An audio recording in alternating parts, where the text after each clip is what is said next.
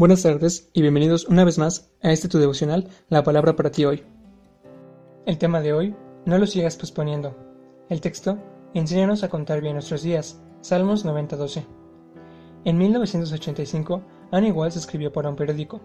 Mi cuñado abrió la cómoda de mi hermana y sacó un paquete envuelto en papel. Eran unas delicadas enaguas de seda hechas a mano. La etiqueta con un precio astronómico no había sido removida. Jan compró esto en la primera vez que viajamos a Nueva York, hace ocho o nueve años. Él dijo, nunca las usó, las estaba guardando para una ocasión especial. Supongo que esta es la ocasión. Él puso las enaguas sobre la cama, junto a las otras prendas de vestir que llevaríamos a la funeraria. Luego me dijo, nunca guardes nada para una ocasión especial. Cada día que estás viva es una ocasión especial. Aquellas palabras transformaron la vida de Annie Wells.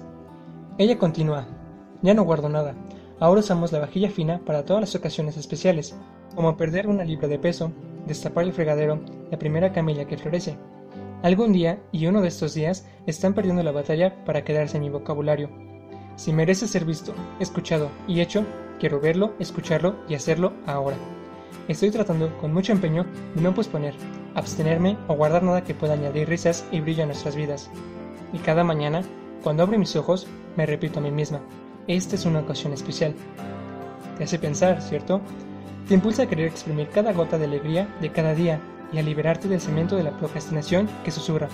Lo puedes hacer después. Sé sabio. Perdona esa ofensa. Dile a esa persona que la amas. Da ese viaje. Regresa a la escuela. Decide hoy hacer algo que has estado posponiendo. Hagamos una oración. Padre nuestro, ayúdanos para poder aprovechar bien el tiempo y las cosas que hacemos.